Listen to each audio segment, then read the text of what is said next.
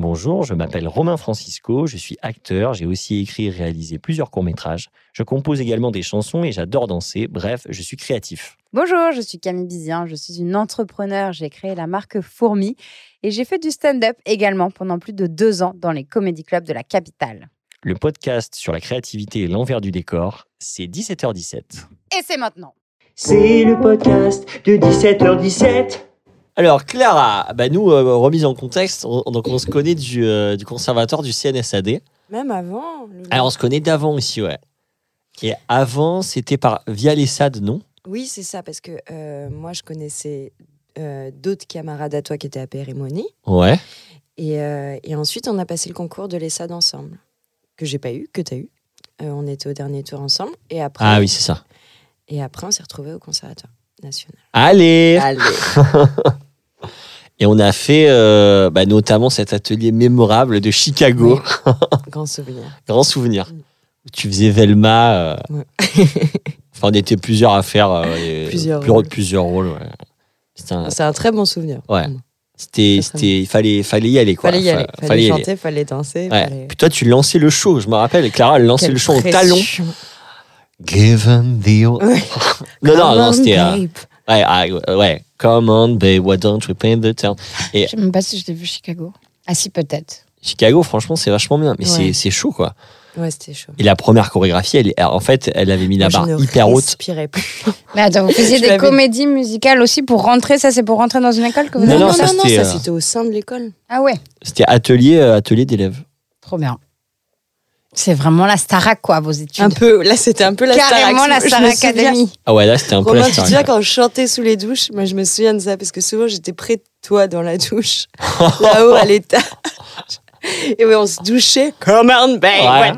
Ouais. Another jet. Ouais. Oh putain, c'était- Et putain, je me rappelle vraiment cette chorégraphie. Enfin, je- Mais on, on la subissait. Elle était hyper dure. Elle était hyper rapide et tout, tout, tout. Et je me rappelle qu'au fur et à mesure des, euh, que le spectacle avance, comme on avait de moins en moins de temps, Elle l'a simplifié. à la fin, c'était vraiment genre. Jambe droite à gauche, jambe gauche à gauche. Et Enfin, c'était vraiment Pas genre la macarena à la fin, quoi. On plus. trop mauvais. Ouais. Fallait, euh, fallait aller au plus simple. Et dans ces cas-là, la prof, elle prend, elle reprend les chorés initiales de la, de la pièce Non. ou elle euh, crée les siennes? Elle, a- elle avait créé les siennes. hein. Oui, crée les siennes. Après, elle avait repris le mood, euh, oui, tu vois, le avec, musical, mais. ouais, avec du Charleston. Oui, elle n'était pas trop contemporain. Elle a pas trop, Non, pas elle a trop, pas ouais. trop mis sa touch. euh, Et c'était Caroline Marcadet, on peut quand même la on citer. peut la citer. Mythique. Moi qui m'a. qui- Enfin, moi, j'ai toujours adoré danser, mais voilà, Caroline. euh, Enfin, au conservatoire, elle m'a vraiment fait kiffer euh, danser. et, Enfin, euh, voilà. Après, elle était, elle pouvait être très dure aussi, Mm. mais euh, voilà. En tout cas, moi, elle m'a elle m'a apporté beaucoup de choses, quoi. Bon, alors Clara, et euh, comment euh, comment ça s'est passé la sortie de l'école? Parce que je trouve que c'est un moment, enfin, qui est souvent hyper important. Mm. Ce truc où tu es dans une école, voilà, école nationale, machin, c'est enfin, on a des moyens de ouf et tout, et d'un coup, il faut taffer, quoi. Ouais. Et toi, que, comment t'as, enfin, comment J'ai fait une dépression. Ah, la comme tout le monde, promotion. On est tous allés voir un psy. On en a déjà ça. parlé. Non, écoute, oui, non, mais en dehors de, de ça, où je pense que c'est dur quand tu sors d'une école, euh, euh, je dis nationale pour dire, su- surtout pas pour se la péter, mais pour dire qu'on faisait beaucoup, beaucoup d'heures. C'est Hmm. sûr que quand tu passes d'un d'un rythme de vie où tu es à 60 heures euh, par semaine à rien, le nez Ouais, ouais. le bas, Pôle emploi, bonjour, Ouais. euh, ça, ça, ça, te, ça te fait un petit coup. Et j'ai l'impression qu'il y a une chose commune à, à tous, les, tous les potes là qu'on qu'on fait ce genre d'école, où on a quand même ce besoin euh, frénétique de faire quelque chose euh, tout le temps. quoi. On peut pas Hmm. rester trop dans l'expectative. Et J'ai l'impression Ah que c'est assez commun. Ah ouais, tu ressens ça? Ouais, je ressens ça. J'ai l'impression que tous ceux, tu vois, on n'est pas que acteurs, quoi. Tu vois, quand, quand Ah, donc- on joue pas. euh, Ah ok. Ça nous a rendu actifs de projets ou de euh, faire des podcasts, par exemple. entre, hasard. tournages, entre deux tournages euh, ou entre deux années. Bien sûr. Euh, oui, bon, j'ai j'ai cette impression-là. Euh, et puis, moi, il y avait un truc, par contre, ce qui est bien, c'est que tu sors de, euh, du cliché de l'école, quoi. Parce que malgré tout, quand tu es à l'école, tu as une étiquette auprès des profs ou auprès Oui. des autres élèves. Tu vois, il y a les stars de cours, tout ça. Et en fait, tu te rends compte que bah, déjà, les stars de cours, c'est pas forcément les stars euh, euh, qui. Les- enfin, les tu stars vois, dans la vie. dans la- ouais, les, les stars du, du show business. Et, euh, Ouais, un peu quand même. Hein, je- pas, euh, que, pas que. Ouais, pas que. Pas pas que, Romain, t'assure. Ok, Clara. C'est comme les populaires au collège, sûr. c'est pas forcément les populaires euh, Non, à la mais fac. bien. Oui. Ouais, ouais, non, pas forcément. Pas forcément. Pas forcément. On en parlera en off, mais pas forcément. Ok. On Et balance pas de nom pour l'instant. pas mais, euh, mais oui, non, moi, par exemple, il y avait un truc où, quand j'étais au conservatoire, j'ai beaucoup tourné. Et euh, ça faisait, je pense, jaser certains. Et puis aussi, j'avais un peu cette étiquette qui me collait à la peau d'actrice de cinéma. Ouais. et que que m'avait mise mon professeur, hein, notamment euh, Jean-Damien Barbin, là pour le coup je le cite.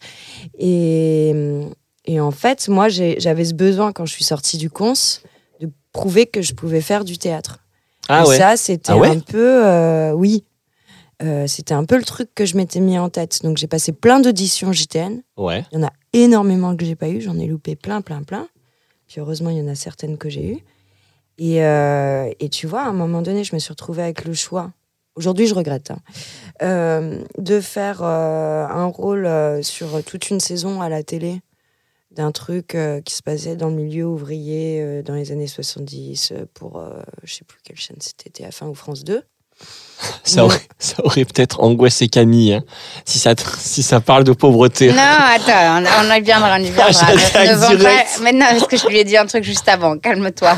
Minute, minute papillon. Je crois que c'était pas GG, mais, je me souviens, mais en tout cas, c'était beaucoup d'argent. C'était un gros rôle aussi. C'était- Ça C'était pouvait un être un gros rôle rôle et puis intéressant. j'avais un nouvel agent à l'époque un peu euh, peut-être un peu arrogant ou un peu euh, qui m'a encouragé à pas le faire et je l'ai pas fait aussi Ah, parce ouais. que j'avais été prise sur le jeu de l'amoureuse du hasard où je jouais le rôle de Sylvia Ouais. et j'ai préféré euh, jouer ça tu vois Tu t'es dit, euh, bam, moi je fais du théâtre et je vais vous prouver que euh, je suis aussi une actrice de théâtre. ouais ouais il, il s'est passé ça pour moi Et du coup, donc, Mm. aujourd'hui tu dis, putain. Bah, aujourd'hui je me dis ah tiens euh, les 40 000 balles ouais, ils auraient pu euh, j'aurais pu en faire quelque chose aussi ouais, ouais. Euh, non, mais oui, c'est vrai que c'est et financier et euh, et en fait, je sais pas toi Romain, mais c'est c'est pas si simple et en même temps, voilà, ça a été mon choix et ça continue à, à être mon choix d'essayer de tenir. C'est pas une double carrière, mais presque. Les gens ont l'impression que c'est une double carrière des- des- de tenir et le cinéma Et le ouais. théâtre ou la télé. euh. Bah, c'est difficile euh, en termes de. Enfin, on en parle souvent, mais de. de- d'emploi du temps et de, Mm. de temporalité quoi. Le Mm. théâtre on te demande est-ce que tu es dispo euh, dans trois ans le 15 mai tu vois 2025 et en tournage on te dit est-ce que tu es dispo demain pour partir à. Rome et tout? Ouais. enfin donc c'est hyper compliqué d'arriver à, à gérer les deux mais bon Mm. après par- c'est pas- parfois possible parfois quand il y a des alternances aussi moi je trouve ça cool pour ça Oui. les alternances Et J'ai l'impression qu'il y en a de plus en plus. Ouais, Bah j'ai ouais. l'impression qu'il y en a de Bah, plus en ce serait bien. bah ouais Mais euh, c'est, enfin, ça, reste un truc, par exemple, dans le milieu de la musique, c'est très courant. Tu fais une tournée et t'as déjà, tu commences ta tournée, t'as déjà ton, ton doublon, quoi. ouais ouais Ah oui. Et, euh, parce que t'es sur plein de concerts en même temps. Enfin, c'est pas, c'est pas exactement les mêmes agendas, c'est des plus petites périodes. Et, euh, et en revanche, au théâtre, c'est mal vu, mal pris. Enfin, ouais ouais c'est souvent mal pris quoi hein. C'est souvent mal pris, c'est pénible. Je trouve ça un peu pénible. mais bon écoute c'est en train de changer puis de toute façon euh, bon bah, après Eh, c'est vrai qu'après, t'es bloqué, euh, tu vois, des grosses pièces là qui marchent et qui Ouais, tournent. ouais. euh, Bah ouais, ouais. Enfin, on va reparler de Mosso, mais qui est sur les poupées persanes depuis deux ans. Bah ouais, ouais c'est Et compliqué là, de... ma- je crois que maintenant, c'est que cinq fois par semaine parce qu'ils en font deux le samedi. Mais pendant un an, il n'a pas eu de jour de congé, il n'a pas eu. euh, Enfin, en fait, ça te Ouais, ouais, toute ta vie sociale, ça te prend toutes tes soirées. C'est ouais ouais, c'est un rythme le théâtre tous les soirs. Après là euh, ça dépend après dans le subventionné, c'est moins ça quoi. Ouais, ouais, mais dans le privé, non, Mais mais, dans dans, le privé, privé, bon, dans le privé, euh. un- un- une alternance. Dans le privé, ça se fait plus l'alternance. Ouais, mais la première ça se fait plus à la reprise souvent quoi. À la reprise. À la ouais. créa euh, Sinon, ouais, tu te fais les 250. Mais ouais. à la Tu fais créa les euh, 200 dates, euh, Ouais. tu rates tous les événements de tes potes. bah, les ouais ouais ouais ouais. Les, par exemple, euh, je, me je sais que les gens qui avaient joué dans Edmond de Michalik, euh, Ouais, Euh, ils, ils ont fait une saison et après une saison de tournée, mais avec beaucoup de dates, quoi. Mm. Et euh, j'en avais parlé avec, quelques-uns. Et tu reviens le week-end chez toi, tu fais des machines et paf, tu repars. Mm. Après, c'est cool parce que tu fais ton, ton métier et, et quand euh, tu t'entends bien avec l'équipe, c'est cool et tout. Mais c'est vrai que c'est compliqué de d'avoir d'autres choses en parallèle, Bah quoi. oui. et notamment des tournages. Mm. Et du coup, et donc, et alors, et quand t'es sorti, euh, c'est- parce que bon, on va parler de Cosimo et Nicole. Ouais. Euh, On va surtout parler de Cosimo. qui est- cette espèce d'énorme. Parlons-en. Parlons-en, pardon. Sublime. énorme Je pense bombe que c'est le sexuelle. sujet. C'est le sujet euh, principal de ce podcast. C'est où genre, j'ai le film, il commence, je fais, ah, mais qui est cette personne mais qui est, Mais en plus, je pense que je l'ai déjà homme vu, euh, parce que du coup, je suis allée voir sa fiche. Elle est euh, connue, hein, elle est très connue. hein. c'est Oui, genre oui, un il est très connu, en fait. italiens les plus connus. Ouais, ouais, ouais. Là d'ailleurs en ce moment il est, euh, je fais sa promo, euh, je sais pas pourquoi. Ouais, mais si, j'ai vu, euh, il est, euh, il est dans le, Attends, on peut redire son Agatha nom le Christie. Sherlock Holmes. Ah oui, Euh. Ricardo Scamarcio. Ricardo Scamarcio. Il est dans le truc où il y a Camille ok. Cotin aussi, non? C'est pas un Agatha Christie? Oui, c'est Oui, ce que- dit. Oui, ouais, ouais. c'est ça. J'ai dit Sherlock Holmes, c'est Agatha Christie. Ah oui, c'est- Ouais. non, non, non, non. Euh, non, Non, en fait, c'est. Euh... oh, putain. Ah, la Le blanc. culture défaillance. blanc. Non, Hercule Poirot, Hercule Poirot. Oui, c'est Hercule Poirot, voilà. Et euh, Hercule Poirot. ouais, j'ai vu, mais je pense que Ouais. je l'ai vu dans d'autres films aussi. Mais là, en plus, je sais pas le. Ah ouais, j'ai fait. Ah ouais. Ah ouais. Salut toi. Je comprends pourquoi t'as appris l'italien, Clara. Mais t'es- ah oui, t'as appris l'italien pour ce film ou... Moi, je me suis dit que t'étais d'origine italienne parce qu'il y a plein de références à l'Italie dans. Du coup, j'ai regardé un peu tes Oui. films et il y a souvent Bah, un truc avec l'Italie. Oui, Mais c'est vrai. Donc tu C'est peux. vrai. Pour moi, je me suis dit que t'étais euh, à moitié italienne. Comment, Alors, euh, comment tu t'es des- retrouvé ouais, sur, pardon, sur, le- sur le. Sur le film Ouais. Alors, oui, non, juste pour répondre, il y a de l'italien dans ma famille, mais lointain. D'accord. Euh, je me suis retrouvée bah, tout simplement en passant un casting où le réalisateur voulait une française. Et, euh, donc, euh, la prod, je balance, voulait Léa Seydoux. Bon, voilà, c'était. euh, Enfin, tu vois. Ah ouais, il voulait. Comme- euh, ouais. Comme tous les prods, ils étaient très originaux dans leurs euh, propositions, dans leurs choix. Et, euh, et donc, c'était en 2011. Et donc, Léa Seydoux, elle, elle explosait à ce moment-là. Je crois qu'elle venait. Il y avait eu la vie d'Adèle, non? Je crois que. Est-ce qu'elle avait déjà fait La Ah, vie d'Adèle C'était ou- 2012, peut-être, je sais plus. Oui. Euh, je pense qu'elle avait déjà fait La vie d'Adèle. En tout cas, elle avait fait le Christophe Honoré qui l'avait fait exploser. Donc voilà, il lui avait proposé Léa Seydoux, sauf que c'est vrai que je pense moi aussi que c'était pas tout à fait euh, euh, ses, euh, ses- ses caractéristiques quoi. Et donc il a passé, il a fait passer un, casting et et moi, bon, pour le coup, j'y suis allée très détente au casting parce que je me disais, mais de toute façon, c'est en italien. Enfin, ça, ça, c'est pas du tout pour moi, quoi. Donc, et, et en fait, je lui ai plu. J'étais étonnée de lui avoir plu. J'y suis retournée. Je me souviens, j'étais au cons. J'avoue, on s'était Ah, pas t'étais au compris. con à ce moment-là encore Ouais, ouais, ouais, Ah j'étais ouais. au cons. Je me souviens, Ah, on je me s'était pas, pas. compris sur le rendez-vous. Mais ça, c'est bon, ça, c'est la communication avec les Italiens. Mon agence m'appelle, je m'étais en- j'étais en cours de masque. Ils me disent, Clara, on t'attend euh, pour le casting. Je dis, mais, mais comment ça euh? Et, euh, et donc, euh, je suis obligée d'interrompre le cours. Enfin, Donc en deuxième année? Je suis en deuxième année, ouais. Donc on était ensemble en masque avec euh, Christophe Paty. Bah, on en avait parlé avec Bertrand d'ailleurs. Ouais, tout à fait. Et ah ouais, c'est à ce moment-là que tu avais passé le casting. Ouais, ouais, ouais. Ah ouais, Et heureusement, les bureaux étaient pas loin du cons. Et donc, euh, et donc voilà, à, ma grand, à mon grand étonnement, euh, ils ont voulu de moi et je me suis dit, mais le mec est fou, euh, je parle pas, je parle pas l'italien. Et là, il a fait ce pari un peu risqué quand même de se dire, elle va apprendre. Ouais, putain, c'est ouf. Ouais. Et du coup, tes essais étaient en italien quand même ou Bah, pas franchement, je pense que mais en fait, il m'a fait faire des essais en français. Après, il m'a fait aller à Rome pour que je, je joue un peu euh, les scènes en italien. Donc là, il avait demandé à un, un pote à lui italien un peu de me faire bosser le, le texte avant que j'arrive. Je pense que mes essais en italien devaient être assez mauvais. Enfin, j'en sais rien, mais enfin. Donc tu avais appris en phonétique Enfin, comment t'as fait? oui, euh, oui. Ouais, enfin en phonétique, tu vois, ça reste l'italien, c'est pas du, du, du cyrillique, chinois, ouais. Non, mais, Mais- bon, pour avoir quand même. euh, Oui, oui, non, parce que, mais tu tu sais, vois, les, que queues, par exemple, Oui, CH, ça oui. fait que. Enfin, tu peux vite Oui, oui, dire. oui, euh, oui, non, mais c'est ça, j'avais été, euh, j'avais été briefée sur euh, la prononciation. Mais euh, voilà, je sais pas ce que valait mon, mon casting. En revanche, Ricardo, il était là, qui parlait mieux français que, que moi, l'italien à ce moment-là. Ouais. Donc, euh, on a fait un peu, un peu des deux langues. Et, euh, et ensuite, donc, il a, il a fait le pari de dire, bah, elle va apprendre. Et là, moi, ça a été un moment d'angoisse euh, quand même assez terrible. Les deux premières semaines où j'ai dû Oh. euh, me plonger dans la langue, il y avait un... Enfin, déjà, j'étais accueillie à l'italienne, c'est-à-dire mal, hein, faut pas croire. que- Euh, c'est-à-dire j'étais pas à l'hôtel. Enfin, C'était à la One Again. c'était un peu à la one again. Et, et là-bas, euh, donc il y avait un coach, ça c'était pour le coup sérieux, un super coach d'ailleurs, qui était le coach euh, de Penelope Cruz. euh, Ah ouais. Ouais. Ah ouais, là, c'est la classe. qui était très. qui avait une méthode enfin très simple, où en fait il me faisait répéter les phrases du scénario de façon lente et douce, et dans un premier temps neutre. Tranquillo. Oui, il me disait più morbido, più morbido. Et donc, euh, il me faisait reprendre le, ce qui veut dire plus souple, plus souple. Moi, je croyais évidemment que ça veut dire mort. Là, Ah ouais, Morbido, euh, tu, tout de suite. euh, Et, euh, et donc, il me faisait piano, piano, jour après jour.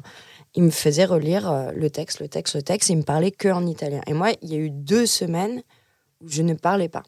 Je n'ai pas ouvert la bouche. Enfin, si, j'ouvrais la bouche, mais pour parler en espagnol aux gens. Donc, Ah, parce que tu parlais vite, je me, espagnol. je me taisais. Et, euh, et j'étais euh, un peu en panique, quoi. Et d'ailleurs, panique J'ai fait un malaise, quoi. Ah ouais? Ouais, ouais, au bout du quatrième jour, j'ai fait un malaise. T'étais téta- Là, téta pour le coup. Un peu, ouais, un peu. Et en fait, il s'est passé un truc, c'est que, euh, bon, je me suis prise en main, euh, je me suis dit, bon, là, il faut de toute façon que je reparte en Italie avant le début du tournage, et il faut que je parte seule. Euh, Enfin, seule, je veux dire, sans ce contexte professionnel. Donc, je suis partie avec une copine, j'ai réussi à organiser mon voyage via les Italiens de la production que je connaissais, qui avaient un peu chapeauté le truc. Combien de temps avant? Deux, bah, du coup, j'avais fait deux semaines de prépa et je m'étais fait, je m'étais prévu dix jours de voyage euh, avant, euh, avant les quelques jours qui restaient euh, Ouais, avant le premier jour. T'avais pas beaucoup Ah ouais, de temps t'avais non plus, très quoi. peu de temps. C'était serré, quoi. C'est genre, euh, c'est pas, euh, t'as six mois et tu dis. euh, Ah oui, non, t'as pas- non, ah oui, le mec il dit elle va apprendre genre en un mois quoi, en même pas un mois. Ouais, c'est ça. C'est dément. non, mais je pense aussi en se disant que Ricardo parlant le français, Ouais. il pouvait toujours euh, miser là-dessus. Mais effectivement, c'était quand même. euh, Ouais, il, il a pris un, risque. C'est un, un challenge, ouais, ouais. quand même. Et, et donc, euh, moi, je suis repartie dans ma maison dans le sud, euh, en France. Là, je, je m'écoutais l'enregistrement que Ah ouais. m'avait fait le coach, où il me disait le texte de façon très neutre. Donc, c'est comme si j'avais une petite voix qui me parlait dans l'oreille Ah, euh, et qui imposait rien, quoi. Donc, ça, je me l'écoutais tous Ouais. les jours sur euh, l'iPod. À l'époque, euh, on avait encore des iPods.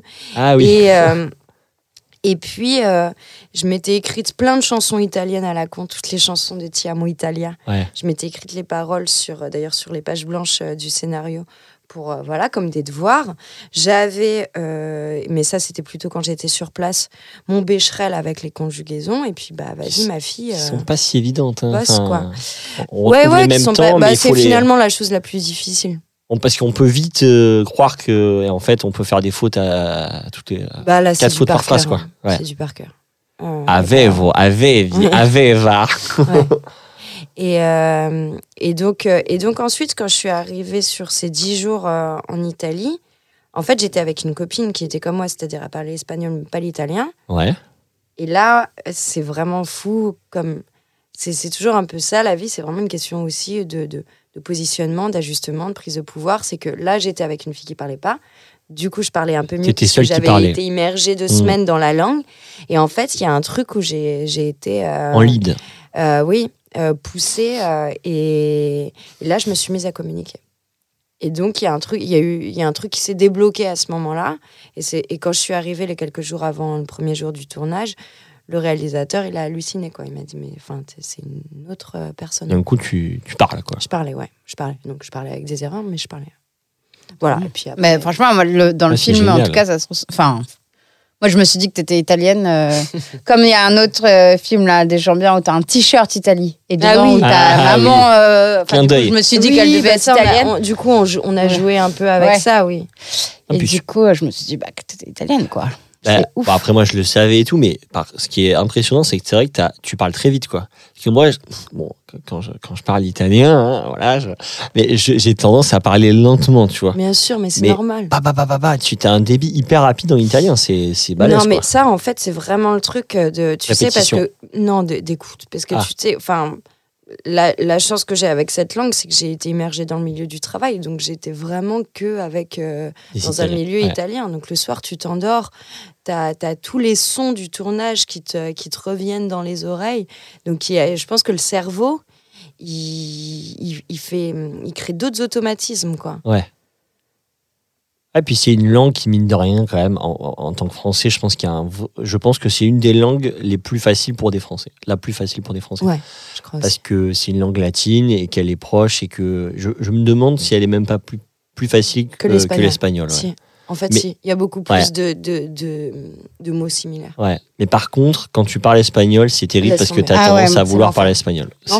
Moi, quand j'avais appris l'italien, je voyais ceux qui. Moi, j'ai fait allemand première langue. Donc Ah dire toi, que moi, j'étais tranquille, tranquille. Mais je voyais tous les autres là qui se, enfin, qui se galéraient. Souvent, ils. Il y a quand même quelques trucs en commun, mais ouais, ouais, ils parlaient tout le temps en espagnol. Et le prof qui disait pas d'espagnol, pas d'espagnol. Ouais. Mais Ouais, ouais, c'est ma... enfin, moi j'ai tourné un film en Espagne l'année dernière, alors en plus c'était en Catalogne, donc euh, mais mon niveau d'es- d'espagnol a chuté euh, terriblement, quoi. Et c'est, ça rend malheureux, ça rend un peu fou, quoi. parce Tu que dit, mais c'est pas possible, j'avais. Mais d'ailleurs, j'ai fait un peu la même. Quand, quand j'ai appris l'italien, à un moment donné, je me suis dit, Clara, il faut que tu fasses un petit deuil. Parce qu'en fait, dès que j'apprenais un mot en italien, j'avais cette espèce de, d'angoisse de perdre euh, le, mot, le même mot en, en espagnol. Et, si, et donc, à chaque fois, je faisais un truc dans ma tête, je me disais, Oh, mais comment il se dit déjà en espagnol, Ouais. celui-là? Et en fait, je me suis dit, mais tu peux pas faire ça. à- Enfin, tu vois, là, tu es dans un apprentissage oui oui, en fait, il euh, faut oublie voilà. euh, Mm. l'autre. Et donc, j'ai fait un petit deuil parce que je pense que il y a eu un truc où, où dans ma mémoire, euh, j'ai posé un voile sur l'espagnol. Donc après, il, il réémerge. Oui. Mais comment Enfin, c'est très étrange, quoi. C'est très Ouais. étrange. Après, il faut réinvestir et remettre de côté. Je pense qu'il faut compartimenter, mais c'est vrai que c'est difficile. Quoi. Ouais. Et puis dès que tu pratiques pas, euh, Ouais. rien que moi, la- la- rien que l'anglais, tu vois, depuis 2010, bah, depuis le Covid, quoi, 2020, je bosse plus en anglais. Donc j'envoie quelques mails là vite fait, mais sinon je j'ai plus mes clients au téléphone en anglais. Ah ouais, tu Je- bossais beaucoup en anglais, toi J'avais, euh, je sais pas, de 20, euh, allez, 30% de clients euh, anglais. euh. Mais du coup, mais. Et franchement, j'ai- je suis partie 7 mois aux États-Unis. Enfin, je veux dire, je Mm. parle anglais, mais Mm. c'est quand même fou la vitesse à laquelle tu paumes le truc. euh, Ouais, ouais. Là, j'écris des textos avec un pote euh, à Dallas qui vient d'avoir un bébé, mais je vais sur Google Translate pour voir comment s'écrit des trucs. J'ai tout. Enfin, ça, ça va super vite. Mais comme je pense que ça revient aussi très vite euh, dès Mm. que t'es dedans et que t'as pas le choix. Ouais, ouais. Oui, oui. Je pense qu'au fond de moi, je peux parler allemand. C'est de la survie. C'est la Si tu veux survie. être Ouais. accepté et communiquer avec des gens et avoir des Ouais. relations, bah, à un moment donné, euh, C'est ça. Mais du coup, là, t'as joué en espagnol aussi ou en catalan même? Non. Non, Non. Qatar. Ouais, en en castillan. ouais. En- ouais. Ouais, ouais. En espagnol. Et ça, c'était dans. euh, euh, Redis-nous le titre. Esperando a Dali, qui est, euh, qui est un film euh, donc espagnol avec euh, José Garcia en premier rôle, qui est sorti l'année dernière en Espagne et on espère qu'il y aura une sortie française, on ne sait pas encore. Ah, excellent. Et ça, tu t'es retrouvé euh, comment euh, dessus, du coup euh, Parce que là, c'est une carrière européenne avec casting. Ouais, mais t'as vu plutôt du côté du sud de Ouais. l'Europe? Ouais, on va moins. C'est marrant, on est moins sur la Norvège, le pas trop Danemark. sur euh, l'Angleterre, l'Allemagne. Mais euh, Pas encore, pas encore. Non, pas encore, mais aussi parce que je, je parle pas anglais. Enfin, je parle pas du tout suffisamment anglais. Ah, le petit séjour à Londres, hein, on, ça, le, on, faut, on ça- sent qu'il va arriver celui-là. hein. Ça, il faut absolument. Et, et donc, oui, bah écoute, après, je sais pas, il y a peut-être aussi un truc de profil. J'en sais rien. Bah ouais, parce que t'as. Mais c'est vrai que tu as un côté. euh, eff- effectivement, physiquement, on pourrait dire. oui, ouais, plus médi- bah, italienne, Ouais. méditerranéenne, ça, effectivement. ça, Mm. ça te va à merveille aussi, quoi. C'est vrai. Hein, enfin, Oui, oui, je pense. Mais- je crois que je le cultive un peu. bah oui, oui. Donc, euh, Tu cultives tes yeux bleus tous les jours. tous les jours. Oh là là, restez bleu, restez bleu, restez bleu. Je vous en supplie. non, mais après, cela dit, c'est des profils qui peuvent être hyper intéressants aussi pour euh, des projets. euh, Ah bah oui, oui. anglo-saxon, Puis il en faut pour oui, tout le monde. Euh, non, bah écoute, en tout cas, ça a été, ça a été comme ça. Et, je suis, et c'est, c'est drôle parce qu'au bout d'un moment, tu te dis, ah bah tiens, ça me raconte, euh, enfin, ça, me- ça me ressemble. Et, euh, et donc, ouais, il cherchait un, un rôle par casting euh, d'une Française qui pouvant parler espagnol. Et, et voilà. Et c'est passé par ton agent français. C'est pareil, par ou- mon- c'est passé par mon agent français, ouais. Mais du coup, et t'as- parce que maintenant, tu as un agent en Italie, non? J'ai un agent en Italie, ouais, et je, oui, je cherche un agent en Espagne. Ok. Et là, en Italie, ça s'est fait suite à euh, Cosimo et Nicole. Oui, ça a aidé, ça a été une Forcément. bonne. euh, T'as un premier rôle dans un long métrage. Oui, euh, puis il a, il a fait le festival de Rome. Oui, oui, oui, ça m'a Ouais. aidé. Et sur le, donc le réalisateur, c'est Francesco Amato. Ouais. Et il est coécrit avec euh, Giuliano Mignati, Julian, qui est devenu un ami. qui est devenu coup. un ami proche avec qui j'écris aussi maintenant. Ouais. Et Ouais, qui- ouais. Ah ouais, donc t'écris avec lui. Et ok. Qui, qui a été un peu mon, mon professeur euh, d'italien sans, le, sans Ouais. trop chercher à l'être, mais avec son scooter et tous les endroits où il m'a porté euh, à Rome, euh, voilà, c'est un peu comme ça que j'ai découvert la vita romane.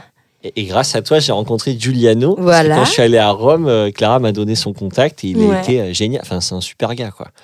Et il adore, il connaît tout. euh, et il- enfin, il te tchatche, machin. Et même si toi, tu parles pas, tu le comprends et tu te fais comprendre. Enfin, au Oui, au tout début, à fait. Lui, il ça. en avait rien à foutre que je me parle pas français. Ouais. Il me parlait, il me parlait, il me parlait. Ouais. mais sans- Et c'est comme ça que c'est à l'oreille que. Ah ouais, ouais, il est ouais, hyper ouvert, quoi. Ouais.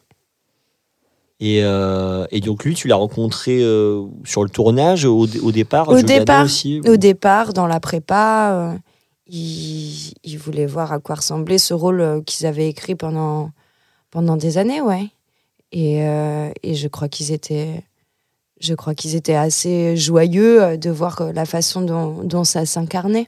Et comment était décrit le personnage au départ, justement, quand toi, tu as lu le scénar ou, euh, Euh, Comment on passe justement d'un scénar à paf, d'un coup c'est incarné quoi, et toi t'arrives et euh, Bah, c'est oui, bah, je peux te le dire que par propos rapportés, parce que, parce que bien sûr, je ne l'ai pas écrit.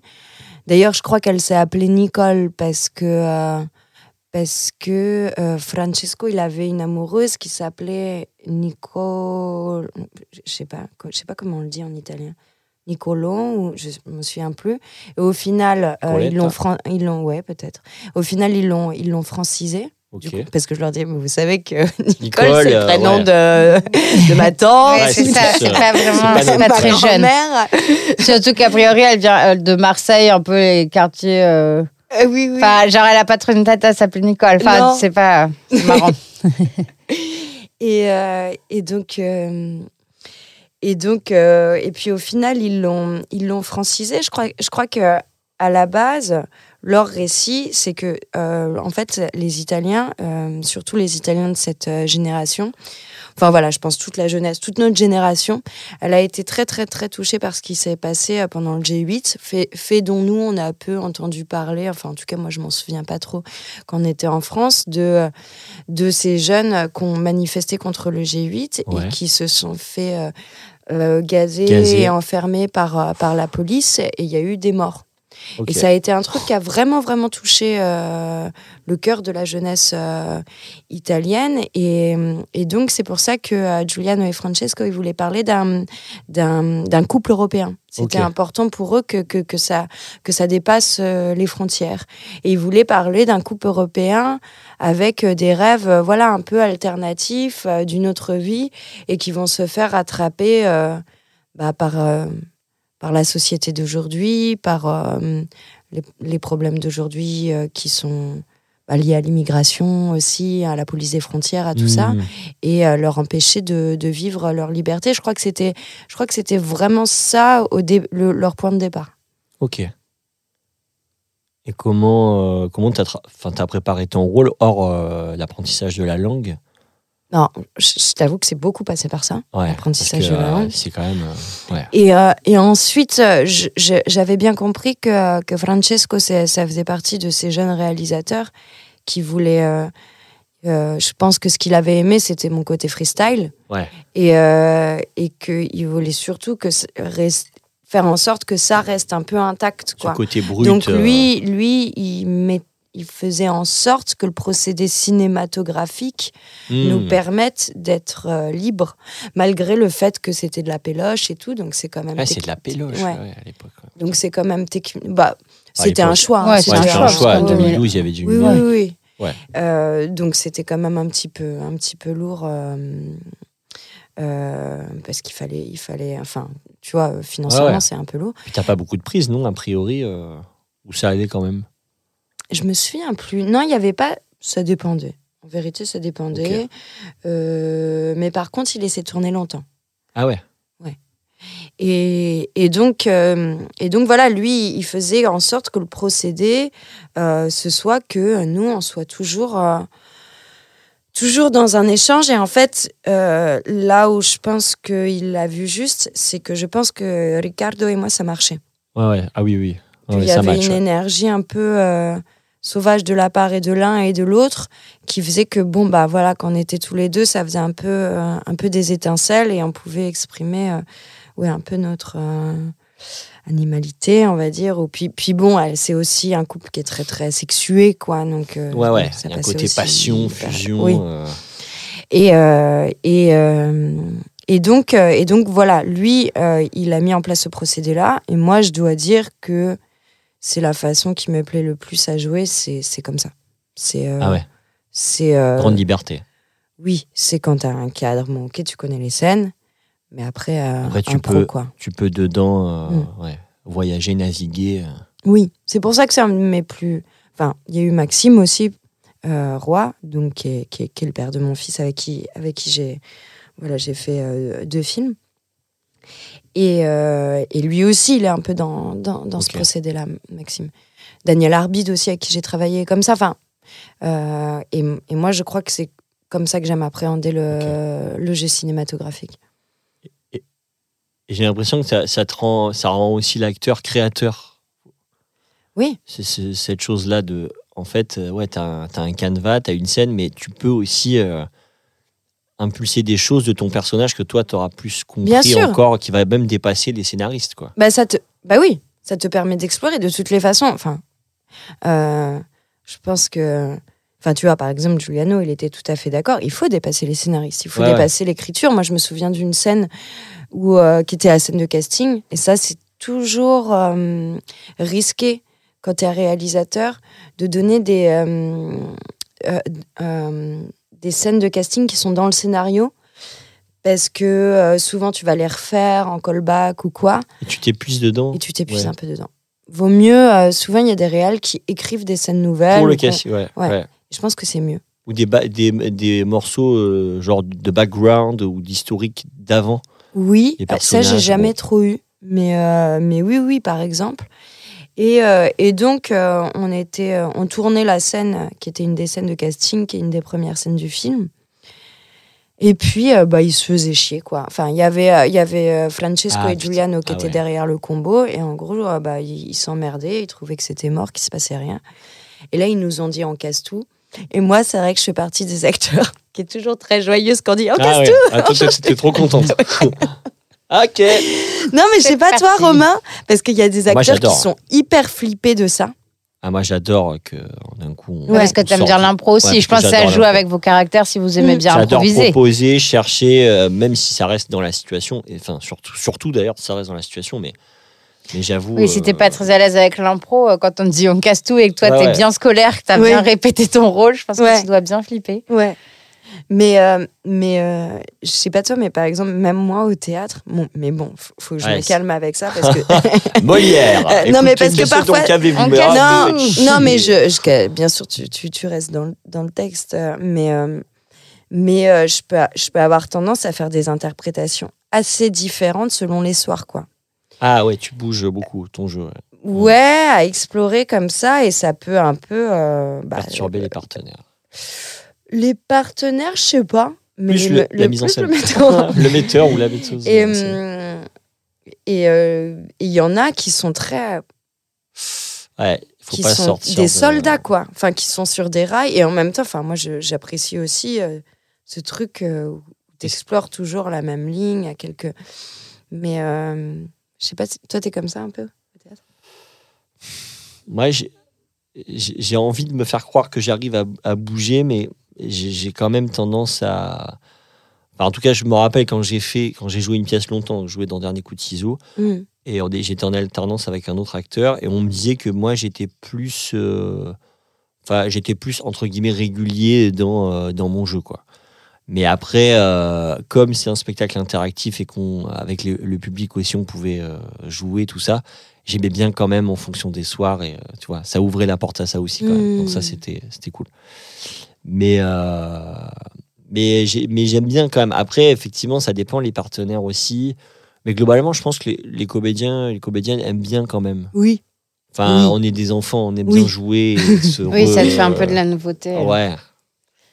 Mais bon, après, la difficulté au théâtre, c'est que, bah, en fait, euh, t'as pas le montage, quoi. Enfin, ton film, euh, tu peux faire plein de prises et Bien une sûr. fois que c'est monté, tu Bah choisis ce que tu veux. Bien et au théâtre, ton montage, il se fait en direct. Donc, Eh oui. donc, effectivement, en mettant en scène, je comprends que si ça va pas dans le sens de sa vision des, voilà, Bah des oui. choses. euh, Mais moi aussi, je comprends. Donc, je comprends, mais c'est vrai que. Moi aussi, je côté comprends. sale gosse. Bon, bah super. Et, et- et non, et j'aimerais bien qu'on parle aussi, des, parce qu'il y a des, quand même des scènes euh, de sexe, quoi. Il faut, Mm. faut, faut les faire quand même, ces scènes. Enfin, J'avoue. Donc, dans Cosimo et Nicole, euh, comment, ouais, comment ça s'est passé Comment. En vérité, ça s'est passé assez simplement. Ouais. Euh, moi, je. Un, je, je, pense que je suis quelqu'un qui a pas trop de problèmes. à- Enfin, j'ai un petit côté exhibo. euh, enfin, Ouais. Ça veut pas dire que je prends un grand plaisir à m'exposer devant, devant, devant toute une équipe. Mais je veux dire, je suis pas non plus. euh, d'une pudeur. sur ça. euh, euh, après, euh, avec euh, Ricardo, on était suffisamment déjà euh, voraces l'un et l'autre pour euh, ne pas craindre le corps de l'un et de l'autre. Donc, je pense qu'avec lui, c'était possible, mais vu que, enfin, j'ai l'impression que c'est la base, quoi. C'est-à-dire que si avec ton partenaire, tu te mets d'accord, t'es ok pour, euh, Il y avait une alchimie, pour être on y va, euh, quoi. touché. Ouais. Euh, bon, bah, euh, c'est bon, quoi. Enfin, tu vois. Le... Après, bien sûr, il y y a la deuxième étape qui est, qui est celle du, du tournage, mais il faut quand même rappeler que, que quand tu tournes du nu, tu es en équipe réduite. Hmm. Et même, moi, je me souviens de certaines scènes où je crois qu'il y avait personne. Je crois que euh, toute l'équipe était dans la pièce à côté et il y avait que la caméra.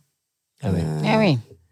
donc, euh, donc euh, voilà, tu es, vraiment dans, dans l'intime. Le problème qu'on a eu, nous, et ça, ça m'a violenté, c'est qu'en fait, euh, Ricardo, donc étant une star en Italie, et euh, étant euh, le compagnon, l'ex-compagnon, à l'époque, voilà, il était avec Valeria Golino, Mhm. euh, euh, il y a eu des photos qui ont été prises par des paparazzis de moments où on se Ah. changeait entre les scènes de nu, etc. Genre. euh, Avec des ensemble. photos euh, qui ont été prises dans la vraie vie où euh, on avait fait un bain euh, euh, après une journée de tournage avec euh, il y avait d'autres membres de l'équipe et tout qui étaient là, mais là il y avait que tous les deux. Et, euh, et en fait, euh, il y a eu, euh, on a fait la une de la presse People pendant Oh deux mois en Italie, quoi. Donc ça, c'était plus euh, À moitié à poil. À moitié à poil. ouais. Ouais. Ouais. Ouais, et On- qui sont restés longtemps sur Internet. Enfin, d'ailleurs, je pense qu'elles y sont encore, mais c'est parce qu'elles apparaît en premier. Et Ah ouais, c'est un euh, truc de fou. Et d'un coup, donc, on raconte une histoire. En gros, euh, vous avez une relation, machin. Et... oui, puis Alors voilà, puis on, met des photos de toi qui te rhabillent. euh, Enfin, tu vois, Oui, oui, c'est- bah, euh, euh, volés. Pour le coup, c'est volé. Oui. Et puis Hmm. pour le coup, c'était il y a déjà plus de 10 ans. C'était avant les MeToo et compagnie où les gens s'en foutaient complètement. Ah oui, Enfin, oui. les gens s'en foutaient complètement, les paparazzi et tout, euh, avaient aucun scrupule à vendre mais ce je genre pense de que c'est photos. toujours le cas. hein. Et j'ai là, enfin, Dans la après, presse je- ouais, c'est vrai, je le suis moins là. scandale, Ouais, c'est donc, vrai. euh, Ouais, ouais. Ensuite, c'est vrai ce que tu dis sur les tournages, c'est-à-dire que euh, aujourd'hui, il y a des coachs d'intimité, etc. Enfin, euh, en Italie, ça- ils les ont pas. hein. Mm. Et en France, Ça euh, ça, s'instaure, arrive, ouais. euh, ça, ça commence à arriver. Et, euh, et donc, euh, et donc euh, on n'avait pas non plus la même euh, approche, les mêmes défenses. Moi, je te dis, heureusement, euh, j'étais euh, pas trop, euh, pas trop complexée, pas trop angoissée. euh, mais euh, mais c'est vrai que même le cadre qu'on a eu là dans ce tournage sur euh, la sexualité aujourd'hui serait peut-être un petit peu plus euh, protégé ou bien on me poserait un petit peu plus la question, je sais pas. Mm. Ça, c'est des trucs que vous faites en cours? Franchement, non. Mais c'est dommage. Parce que c'est quand même. euh, bah, tu ouais, genre des d'appréhender cours ce ou sujet d'appréhender ce sujet, d'appréhender euh, euh, bah, déjà voilà, les limites, l'intimité. euh, parce que, et puis surtout, bah, enfin, j'imagine que vous ne foutez pas tous à poil. Il y a des cours, à- non C'est pas avis, le délire un peu mon- de certaines écoles. À, à mon avis, maintenant, au conservatoire, beaucoup plus, je pense. Parce Ah que tu vois, il y a, y, a y a eu. Non, enfin, il y a- il y a quand même une énorme vague qui est passée par là. Hmm. Euh, moi, j'ai même entendu qu'il y avait un prof au cons qui, qui, qui parlait en écriture inclusive. Donc, moi, je suis sûre qu'ils ont dû avoir Ouais. euh, soit, tu vois, euh, quelqu'un qui est venu spécialement pour parler du harcèlement ou, ou pour parler de ces choses-là. Je pense que ça a été abordé. Après, c'est Mm. pas, comment dire, tu fais pas. Tu euh, fais pas- un cours toutes les semaines, mais. Oui, c'est ça. T'as pas. Oui, oui, je euh, pense que c'est quand même de plus en plus avec la parole qui s'est libérée euh, sur tout ça. euh, Je pense qu'il faut quand même former les. Oui, mais puis moi, tu vois, j'enseigne un peu. Euh, c'est des choses euh, auxquelles je fais, je Ah fais ouais attention. euh. Oui, tu vois, par exemple, euh, je demande aux élèves euh, si je peux les toucher. Ouais. Ce que je faisais pas avant, quoi. Ouais, mais c'est Ils me important. c'est toucher bien, où hein. Je fais non mais calmez-vous. Ouais. Au-dessus de la ceinture, évidemment. Ah, Le coach Non, de mais- chant avec qui je travaille, lui, il fait, il fait toujours ça quand il, il vient de toucher le ventre et tout. Il fait, euh, je, vais te montrer quelque chose, mais est-ce que je peux Bien sûr. Toujours? C'est hyper. euh, C'est c'est Non, mais, cadré, c'est important. Ouais, ouais. Même les gynécos, quand on accouche, demandent. c'est C'est pour vrai vous dire. Quand je dis ça à ma mère, fois, elle fait Mais n'importe quoi. euh. Il dit, il dit quoi? Je peux vous accoucher peux Ouais, non, moi, elle m'a demandé genre, je peux vous ausculter, tu vois. Alors que, bah, par Ah oui, pitié, mon quoi. gynéco, il me demande. Ouais, mais ouais, j'ai, accou- accouché au bluet euh, chez les Ah. piou-piou, les petits cucus là, et, et du coup, on m'a toujours demandé quoi. Et quand je dis ça à ma mère, qui a eu quatre enfants, tu vois, dans les années 80, elle fait c'est une blague. tu vois, genre, elle se fout trop de moi. Et je dis bah. Ouais, mais maintenant, je trouve de plus en plus. Et même, j'en parlais l'autre fois avec ma, ma gynéco qui disait que maintenant, elle dit ce qu'elle fait. Et elle dit, je pense que je le faisais pas avant. Et tu vois que maintenant, euh, elle, elle explique et elle, euh, les gestes Mm. et tout. Alors qu'avant, c'était plus, euh, bah, c'est mécanique, tu viens chez gynéco, tu fais ton frottis, C'est bien, c'est ouais, c'est vachement plus didactique en fait. Ouais. Ben ouais, il faut. Bah, c'est surtout que moi, je vais avoir euh, 40. Enfin, faut que j'arrête de me vieillir. Je viens d'avoir 38 ans. Euh, donc ça la, fait. la petite pas. Ça trentaine. fait 20 ans que je vais chez gynéco, donc en fait, je m'en fous un peu, je connais. Mais en fait, tu te dis, quand t'es une jeune euh, qui déboule, t'as 15-16 ans, tu vois, c'est quand même cool qu'on te dise un peu ce qu'on va te faire. C'est quand même pas anodin d'être complètement à poil sur une table, quoi. Non. Et, et de plus en plus, euh, et je trouve aussi que de plus en plus, notamment là, je suis partie sur le truc des médecins, mais la parole euh, se libère avec. euh, ou, ou en tout cas, t'arrêtes euh, qu'on t'impose des trucs. Tu vois, l'autre fois, j'avais un examen, on me fait mettez-vous dans la salle, déshabillez-vous, le docteur va venir. Et Ouais. bah, je vais garder ma culotte et mon t-shirt. Le mec, il ouvre la porte, il fait vous n'êtes pas déshabillé Je fais Mhm. Bah Euh, non, ouais, en fait. ouais, je suis pas. Je fais bah en fait ça fait un peu euh, coucou devine qui vient dîner ce soir quoi. En fait enfin je veux dire ça va pas prendre plus de temps que j'enlève mon slip et mon t-shirt devant vous ça va prendre 4 secondes vous inquiétez pas vous allez pas perdre de temps enfin tu vois et ça il y a même même 10 ans je l'aurais pas dit tu vois j'aurais fait oh pardon ou genre je me serais excusée Ouais, ouais, parce que c'est ouais. le médecin et qu'il a raison. Oui. Non non en fait t'as pas raison euh, en fait j'ai le droit, euh, et pareil, une autre fois où le mec fait Ah bah avec la culotte, ça va être difficile. Je fais Bah, minute papillon. En fait, Euh, on peut se dire bonjour sans que j'ai les fesses à l'air. Bonjour. Tu vois Vous Et allez ben, non, mais c'est bien, ça évolue. Mais il faut que la parole se libère pour ça. Donc, euh, bon. et d'ailleurs, en parlant de ça, c'est dans euh, Les gens bien où Ouais. tu commences, Des gens bien. enceinte. Ah, je Des suis gens bien enceinte. Ah, t'es carrément enceinte. Alors, Ça, des gens trop bien. Remise en contexte. Des gens bien, c'est un court métrage, Alors, c'est un court un long métrage. court métrage. Ouais. C'est un, oui, c'est un court métrage de 30 minutes qu'on a écrit avec euh, le père de mon fils, qui est donc réalisateur, vous l'aurez compris. Et Maxime Roy. Maxime Roy. Et donc, on a écrit ce, ce film euh, pendant la grossesse. Il a fallu accorder nos violons parce que, euh, à la base, bah, il, fallait trouver le sujet. Ouais. Et, et, euh, et moi, c'est vrai que je voulais l'amener dans mon univers jusqu'au moment où j'ai fini par comprendre que c'était quand même lui le réalisateur et c'était plutôt à moi d'épouser son univers. Mais du coup, difficile parce que on est sur une coécriture. On est sur une coécriture de couple. Et euh, ouais, donc c'est beau. Et, ouais. et dans lequel tu joues. Dans lequel vous jouez tous les deux d'ailleurs. Oui, c'est lui dans aussi. lequel on Ouais. joue tous les deux. donc là, il y a beaucoup Le de paramètres. Ouais, il y a- c'est-à-dire. c'est chargé là. Oui, oui, oui, mais Max, il a tendance à, à- à bien englober tout, quoi. Généralement, c'est un peu son, c'est un peu sa son façon de faire, c'est son le procédé. Euh, tout est dedans. Et donc, euh, et donc, Et donc, euh, oui, voilà, euh, là, on pouvait pas être plus dedans, c'est-à-dire qu'il y avait notre enfant qui était dans mon ventre, on jouait tous les deux les rôles, on l'avait écrit, et c'était lui, par contre, euh, qui euh, réalisait, et pas une co-réalisation. Et, euh, et donc, euh, on a fini par trouver le sujet du film. On a trouvé le sujet du film, déjà, je pense, en trouvant le personnage, enfin, mon personnage. Bon, ça, on est parti un peu du... C'est la protagoniste Oui. du personnage. Ouais, de, de- on est parti un peu de, de mon clown, c'est-à-dire euh, euh, comment exacerber mes défauts. Bon, bah, la maladresse, euh, les galères, la, la galère. Le côté Euh, excessif aussi. ouais. Ouais. Et, et donc, et donc après, Maxime, c'est plutôt un réalisateur qui fait des films sociaux. Et on a voulu partir de mes galères administratives avec Pôle emploi que j'avais pendant cette grossesse et qui me qui m'inquiétait quand même beaucoup parce que, euh, parce que si j'avais pas mon chômage, ça me mettait dans une situation bah, très, précaire. qui, oui, qui, qui allait devenir euh, précaire.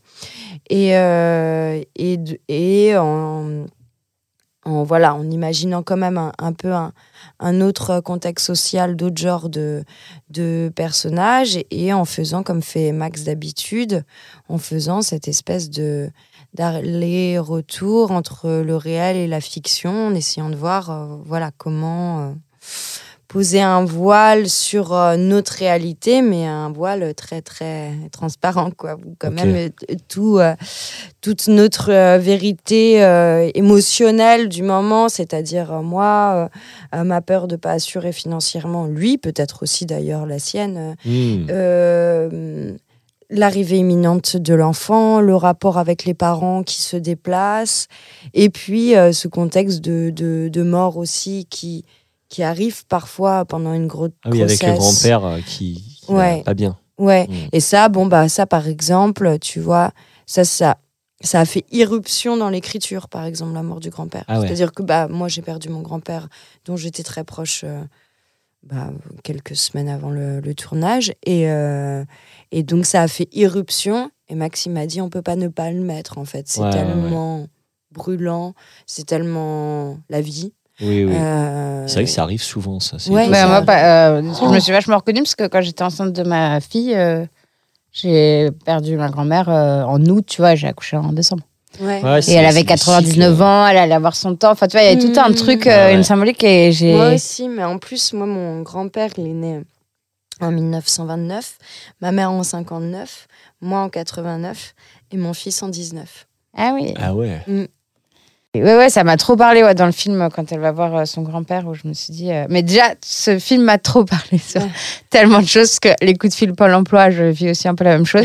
Je me suis même Oh. demandé C'est terrible. Si c'est un comédien qui fait la voix ou vous avez vraiment Ah, appelé Pôle emploi. bons. Non, c'est des comédiens. Non, Non, alors là, ça, c'est euh, ça, c'est l'intelligence de, de Max. Euh, c'est d'ailleurs une, une femme avec qui il travaille, qui fait la voix, qui est, qui est directrice de Prône. Et, euh, et parce que moi, j'avais dit à Max, mais je, je vais quand même avoir vachement de mal à jouer cette scène si j'ai personne au bout du fil. Ah Oui. bah, bien sûr. Et, euh, et il était d'accord avec ça. Et donc, en fait, euh, il a mis en place en procédé, notamment pour cette scène, euh, déjà où, où c'était une journée euh, voilà, où, où j'étais euh, plutôt seule. Enfin, l'équipe, c'est pas mal restée très discrète ce jour-là. Et, et donc, il y avait, il y avait Cécile qui était dans la salle et qui faisait le coup de fil. Et puis, bien sûr, l'idée, c'était que Cécile, elle improvise au téléphone euh, par, rapport à, par rapport à ce que je lui disais, ouais. Ah, non, mais ça marche trop bien. Ça marche très très bien et elle joue très bien d'ailleurs. Ouais, ouais. Et puis, euh, ce truc, euh, enfin, et notamment, je pense aussi à la scène du début où la nana fait juste répéter Non, mais c'est pas le bon papier, madame, c'est pas le bon Oh papier. là là, c'est horrible. Et Ah toi, oui. tu dis Mais si, je l'ai déposé, mais madame, c'est. Et en fait, il te Dialogue coupe. de sourds. Ah Et- J'ai vécu ça où j'étais en rendez-vous Pôle emploi et où la nana me dit Non, mais il faut appeler le euh, 39, Mm. je sais plus, 45, pas genre le numéro de 49. Pôle emploi. 39, ouais, voilà. 49, Et elle était en face de moi. Je fais Mais vous êtes en face de moi? Et non, elle mais fait, appelez le temps de non, mais, et voilà, et c'était exactement Oh comme ça. Elle, ne- elle faisait que répéter qu'il fallait que Oh. j'appelle Ah oui. alors que j'étais en rendez-vous devant elle. Et là, mais, bah, mais on, est, de pleurs, on, quoi. est, on est quand même dans un, enfin, dans un monde, alors c'est peut-être la transition numérique et tout qui, qui, qui veut ça aussi, mais dans un monde euh, assez étrange où, où effectivement on se retrouve face à des gens, ou même parfois, parce que moi parfois j'en peux plus euh, d'aller sur les plateformes où j'ai plus les codes, il faut que ça me renvoie sur, euh, sur mon mail euh, et après tu crées ton code, enfin voilà, hein, je vais pas euh, raconter tout le monde vit ça, après tu crées ton code et ils te disent ça va pas, t'as pas mis de point d'exclamation, il faut refaire, etc. Et, après, et, euh, et, euh, et au final, tu finis par téléphoner à des gens qui te disent aller sur le site. Et, en fait, on est quand même dans une ère euh, où l'humain est, est à moitié humain, quoi. Enfin, euh, il s'en réfère euh, toujours euh, à la puissance Oui, oui, d'une machine. à d'Internet, ouais. téléphone. Et c'est euh, c'est très désarçonnant. Ouais, Ce- ça, nous trouble quand même. Mais Euh, c'est ouf parce que du coup, tu te dis, euh, en fait, euh, ouais, enfin, il y a des trucs où si tu as raté cette vague-là ou si tu as raté ce truc-là, t'es bah, t'es out en fait. Le Ouais. moindre truc, il te faut l'appli, tu vois. Tu dois récupérer un Ah bah, billet. si t'as pas de, si t'as pas de smartphone aujourd'hui, t'es T'es mort. lost, mais de lost quoi. C'est horrible. C'est en fait t'es obligé d'avoir un smartphone Mais tu pour sais beaucoup de choses, pour la, la banque. euh. Euh, ils font l'identité numérique et moi je le sais parce que je j'ai euh, je voulais accéder à un truc CPF et on m'a dit pour créer son compte CPF il faut l'identité numérique.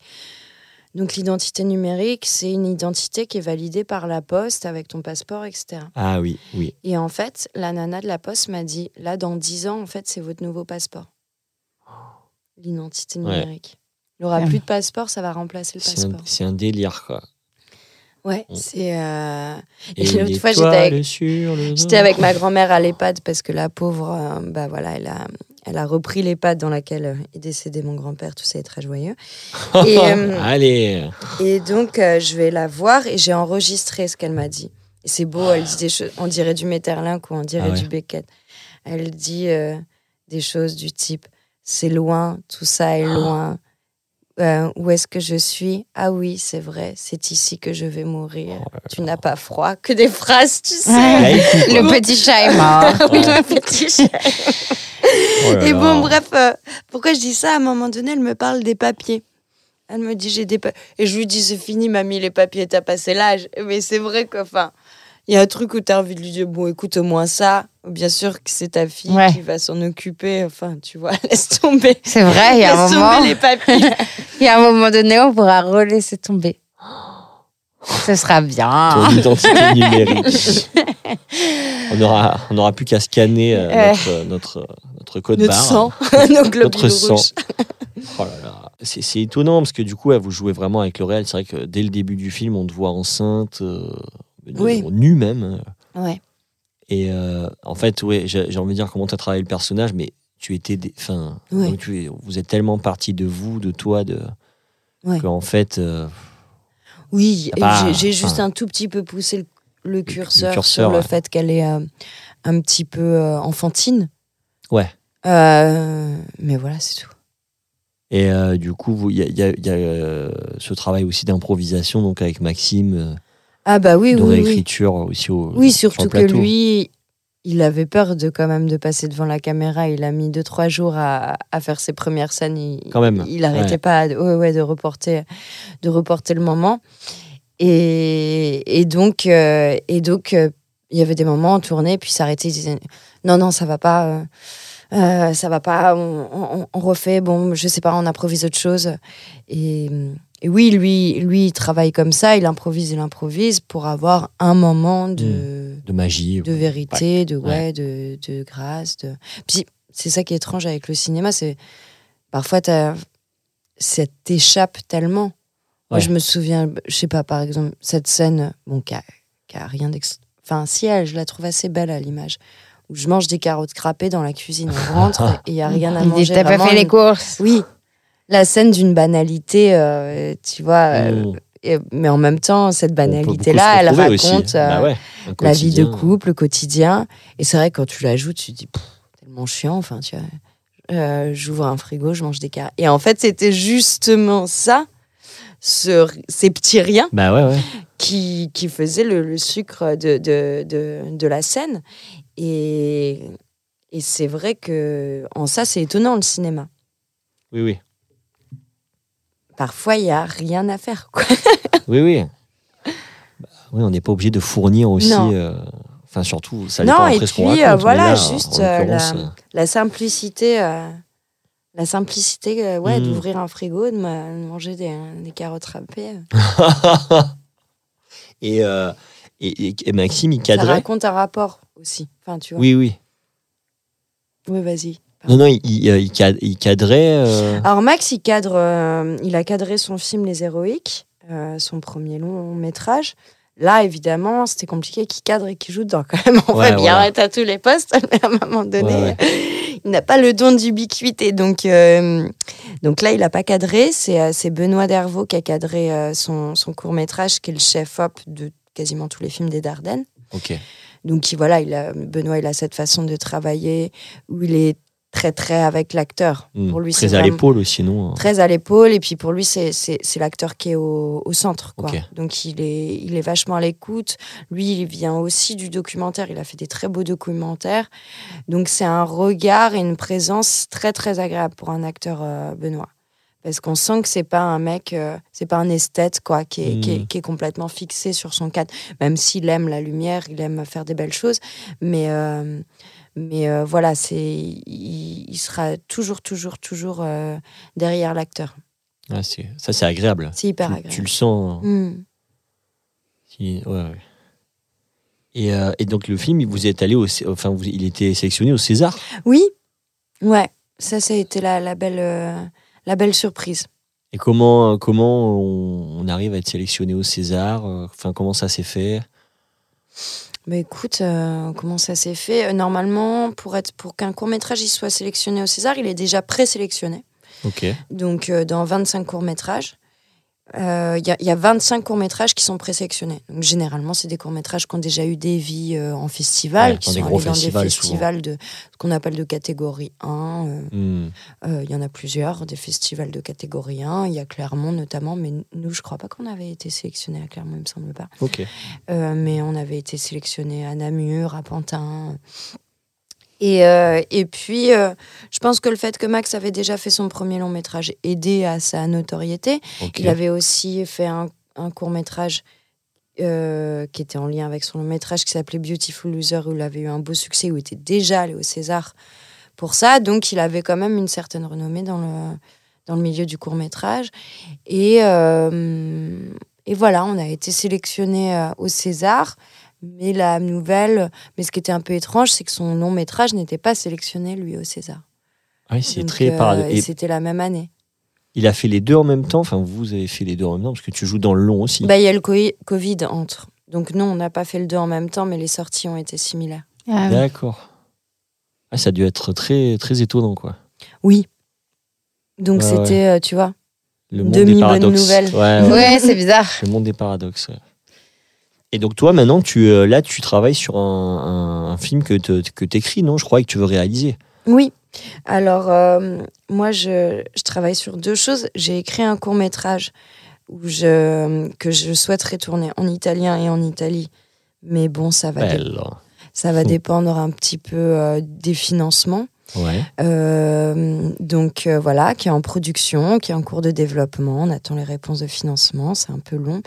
Et euh, qui est parti d'une histoire intime que j'ai vécue, qui euh, parce que moi j'ai vécu une absence de règles qui a duré assez longtemps et qui m'a beaucoup marqué dans ma vie bah, de femme. Et, euh, euh, et qui m'a beaucoup questionnée.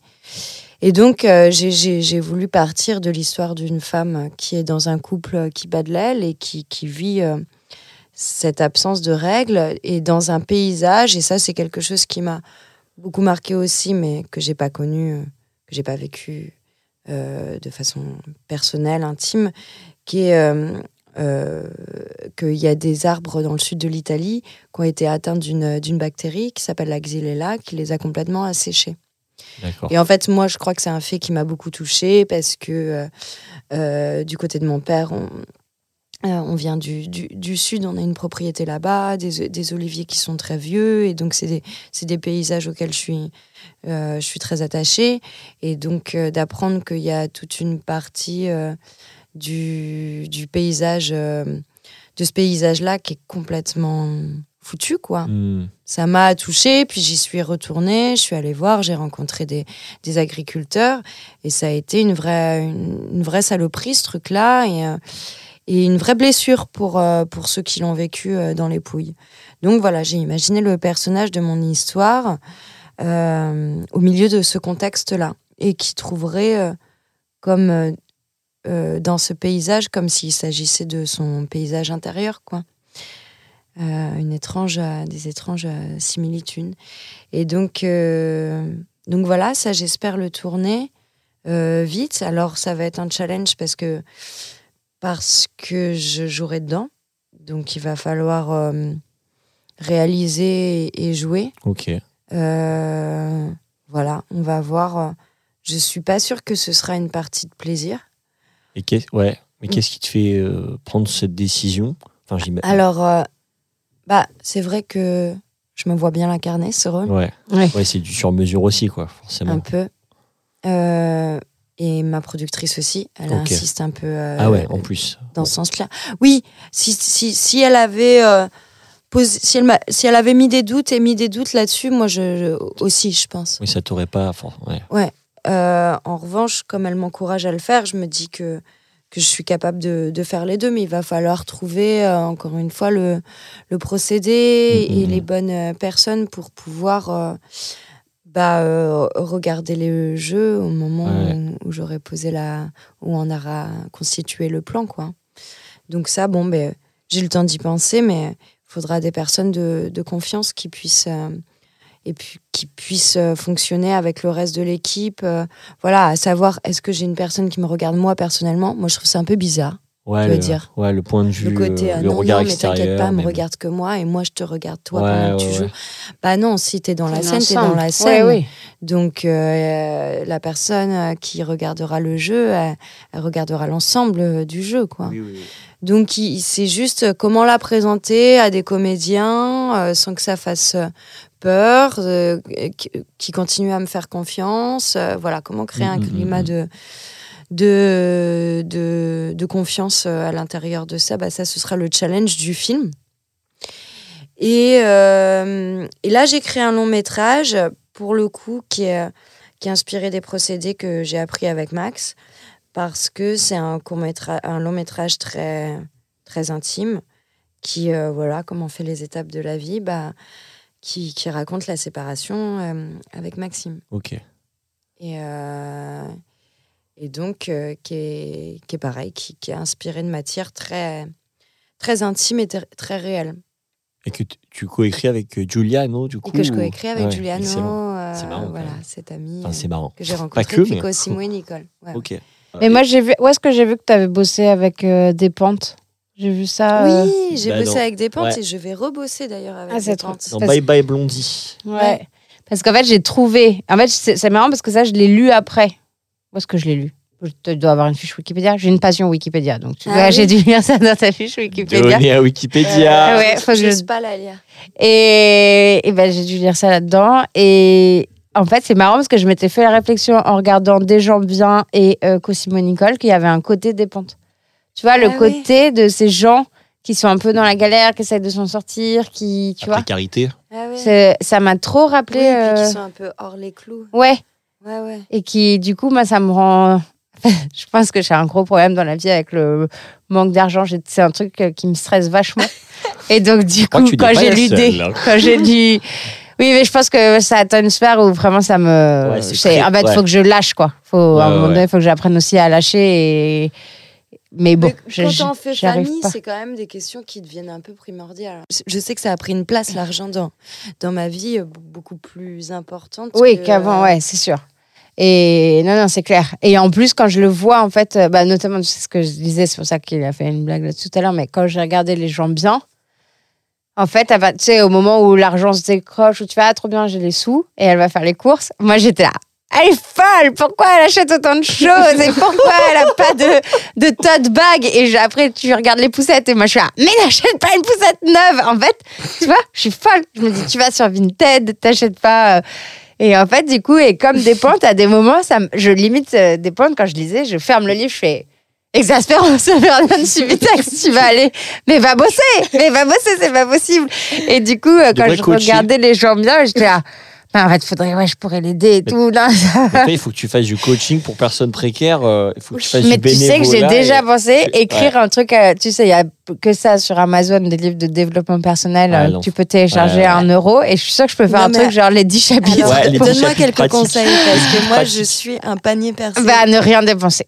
Ah, Camille, elle est très Mais forte. moi, je suis Elle a dans l'extrême de l'autre 56 côté. 000 balles en- non, non. Non, non, Non, non, c'est pas vrai. Mais on va couper ça d'ailleurs. non, non, je m'en fous, j'ai acheté un appart. Mais euh, Allez, bim, dans ta tronche.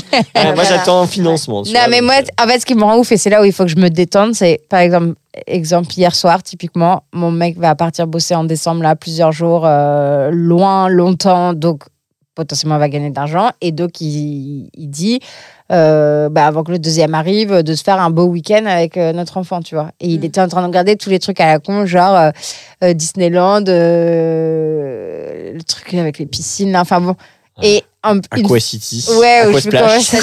sais plus. Center Park, merci. Center Park, tous ces trucs-là, euh, dormir dans des zoos avec des animaux. Déjà, tous les trucs qui, de base, je déteste, mais une fois que tu as un enfant, tu passes là-dessus, Ah. tu te dis que ça leur fera plaisir. Le côté parc.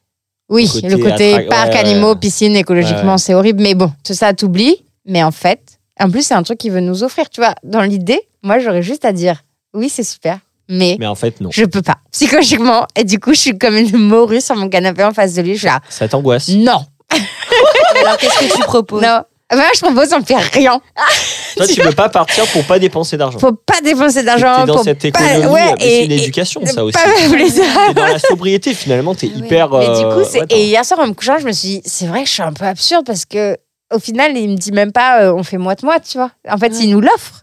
Là, par exemple, il m'amène en week-end pour mon anniversaire ce week-end. Non, non. bah là, j'ai bah là, j'ai pas le choix parce que c'est mon anniversaire, il m'emmène. Mais au fond de moi, ça, me tend un peu. Ah, c'est c'est gé- c'est génial. Alors attends, non, mais parce que moi je peux te poser, parce que je te dis, moi je suis un panier percé.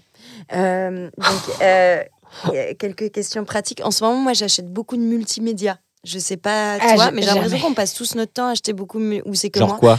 Bah, genre, tu perds ton chargeur. Mais jamais Il je faut perds pas mon le perdre, chargeur. déjà. Faut pas le perdre. En Ça, fait, c'est- Ah ouais, déjà, ça, ça et toi.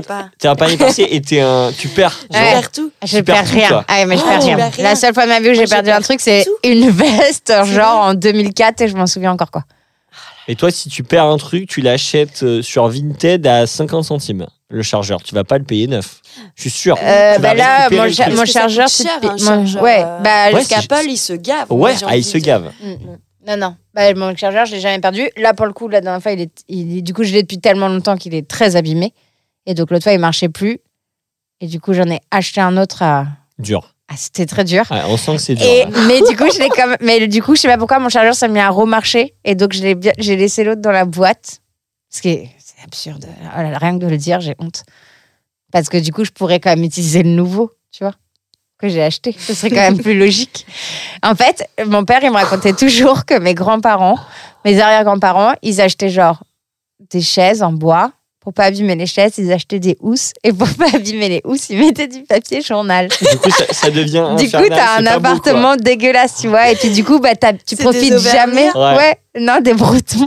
J'ai un magnifique parquet, mais je mets du, Voilà. des sachets en plastique Et en fait, euh, je pense que je suis moins toquée, mais je pense que j'ai une bonne base de euh, faut pas gâcher, faut pas l'abîmer, faut pas le casser. Et j'essaye de tendre, tu vois, De se me- détendre, de quoi. se détendre. euh, Ouais, ouais, ouais, j'essaye vraiment. Mais en même temps, euh, au moins, t'es pas dans le- la consommation excessive et Non. t'es t'es, euh, une enfant du nouveau monde, quelque part. Oui, oui, Puis oui, on avance mais... sur ton temps, Camille. Ouais.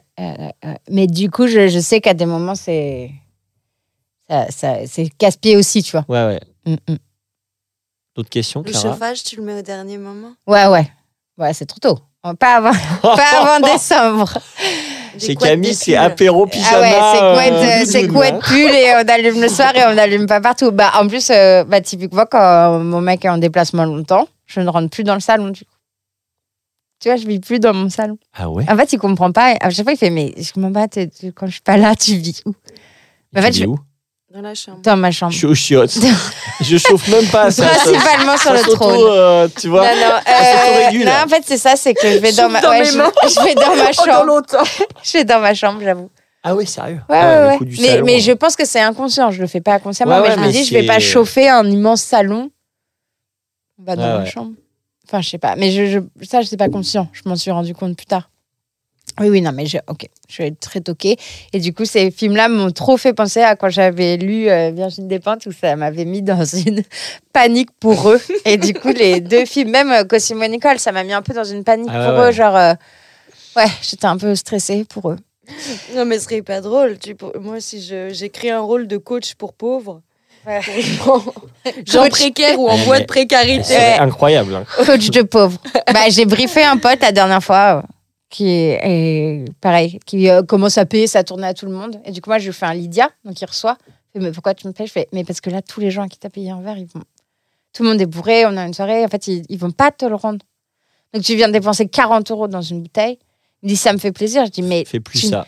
tu ne fais plus ça. En fait, tu peux le faire de temps en temps, mais en fait, tu, faut pas faire. Enfin, moi, c'est Ouais, horrible. ouais. Je suis toquée si j'arrive en soirée. S'il y a des gens, il faut, ouais, on prend des bouteilles. Déjà, je vais prendre pas la même chose qu'eux. Parce que à la fin des bouteilles, ils vont diviser, il va y en avoir pour 50, 60 balles. Et Et- toi, du coup, tu as bu trois verres. Et surtout si tu joues et tu bois pas au même débit. Mais Oui. ça, ça c'est vrai que moi, ça me rend un peu dingue Ça me aussi, ce genre de truc. Du coup, je vais prendre exprès une boisson différente pour au moment de l'addition être sûr de pas confondre. Allez, bim. ça, c'est fait. Par contre, attendez, je suis très généreuse en Mais cadeaux. généreuse, Je fais des plus, hein. cadeaux. Ouais, ouais. Par contre, j'ai aucun problème à faire des cadeaux, ça me fait très plaisir. non, mais t'es euh, généreuse. Et puis souvent, euh, tu mais fais des bouffes euh, c'est chez pour toi. moi, tu oui, oui, reste bouffer. Ça, ça me fait plaisir, mais, mais par Tu m'as contre, c'est pour plusieurs moi. fois, Camille. Non, non, pour le déjà ça. nourrie, ouais, c'est vrai. Mais non, mais c'est vrai. On peut pas dire que t'es pas son généreuse. hein. blason. Non, c'est Non, mais pas. je tiens à, tu vois. Oui, parce que dit comme ça, ça fait un peu grosse folle radasse, mais Ah mais suis c'est pas le cas. C'est c'est le cas. Mais, mais c'est c'est un problème bah, psychologique. Je vais écrire mon livre. Je te l'enverrai. Je te oui, l'offrirai. oui, oui. Merci, je vais essayer d'appliquer. Qu'est-ce que qu'est-ce qui te fait garder la foi euh, dans ce métier Eh euh, Qu'est-ce que c'est quoi qui te fait que ouais euh, la foi, la foi, la passion, la flamme euh, pour euh, pour notre métier euh, dans les moments qui peuvent être euh, Difficile. plus difficiles quoi. Alors, déjà une pratique régulière. Tu vois, le fait de se dire, OK, quoi qu'il se passe, euh, je me mets à table et j'écris, je fais quelque chose.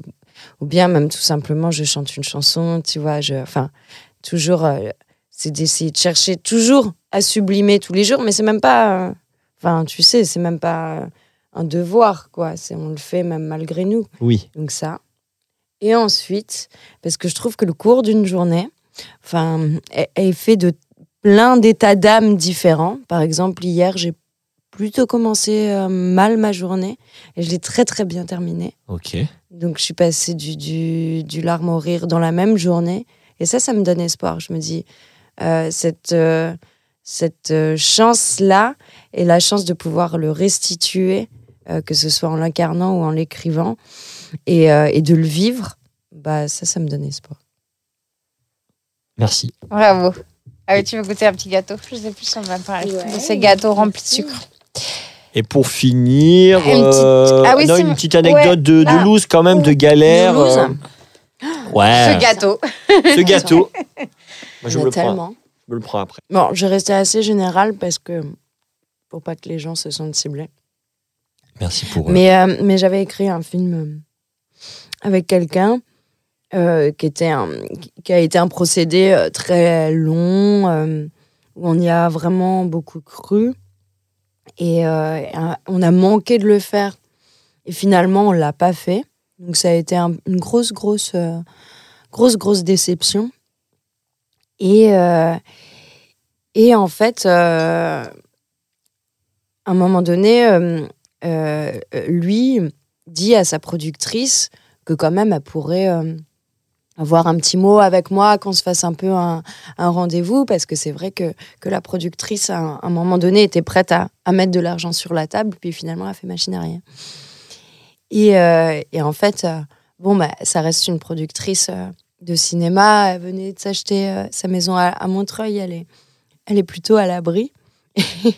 on a fait ce rendez-vous et elle s'est mise à pleurer de, de sa difficulté pour elle à financer des films. Et en même temps, c'était cocasse parce que je, euh, je pense que ça a été très difficile de, euh, ces dernières années pour les producteurs, euh, Ouais, tout ouais. ce qui s'est passé avec, le, Covid, Covid, etc. les, les en salle. ouais. Et, en même, et, je, et je comprends très bien la, la, la douleur que c'est de ne pas réussir à financer un film Mm. auquel on a cru. Mais c'est vrai que moi, il y avait un truc qui, qui, qui engageait un peu toute ma vie dans ce film, puisque euh, je l'avais écrit, je devais jouer dedans. Ouais. Euh, C'était un premier rôle. Et, euh, et là, vraiment, j'étais passée de à possiblement à César à, à le Pôle emploi. Ouais. Et donc, euh, et donc euh, l'enjeu était, était un peu plus grand pour, pour, euh, pour moi. Et c'était et c'était elle qui pleurait. Et, Oui, et- c'était. Et toi qui l'as La consolé, situation quoi. était inversée, quoi. Ouais. Alors que c'était toi qui aurais Ouais, dû et puis, pleurer, euh, enfin, en tout cas, voilà. Et puis c'était elle qui me disait que cette logique de, de casting connu, etc., bah oui, c'était comme ça, quoi. C'était comme ça, c'était le jeu, euh, que c'était dégueulasse, mais que c'était comme ça, quoi. Voilà, pour l'anecdote joyeuse. Léa Seydoux. Non, Pour jouer le rôle. ouais. Encore elle. Léa, si tu nous entends. Ok, bah ouais, c'est un métier où il faut euh, garder la foi, mais on a des méthodes. On a des Mm. méthodes. Ouais. Ouais, je Avec vous admire. petits hein. gâteaux sucrés. Je vous admire. Petit gâteau sucré. Alors, la Rocco, euh, Camille, je- j'ai l'impression que tu as une super Ouais, parce que, là. bon, alors, comme vous le voyez, je ne l'ai pas terminé. Mais si mon enfant m'a pas déplacé mon marque-page, qui est sa spécialité, j'en suis à la moitié. Et, euh, mais il est super bien. A priori, bon, je crois que c'est quand même un truc un peu connu, mais comme j'ai toujours euh, trois métros de retard, euh, c'est de Titiou Lecoq. Ça, c'est Les Grandes Oubliées. Et c'est donc pourquoi l'histoire a effacé les femmes. Et franchement, Ça a tu lis ce ouais. livre. Mais Et ça te rend t'as un peu envie de prendre les armes. Non mais Bah ouais. Bon, j'ai à côté, je, je pense être quelqu'un de féministe, mais euh, là, tu lis ce truc et c'est impressionnant, en fait. Il n'y a pas de femme célèbre. Non, mais de, non, c'est pas ça. De se rendre compte à quel point il y en a eu qui ont été zappés.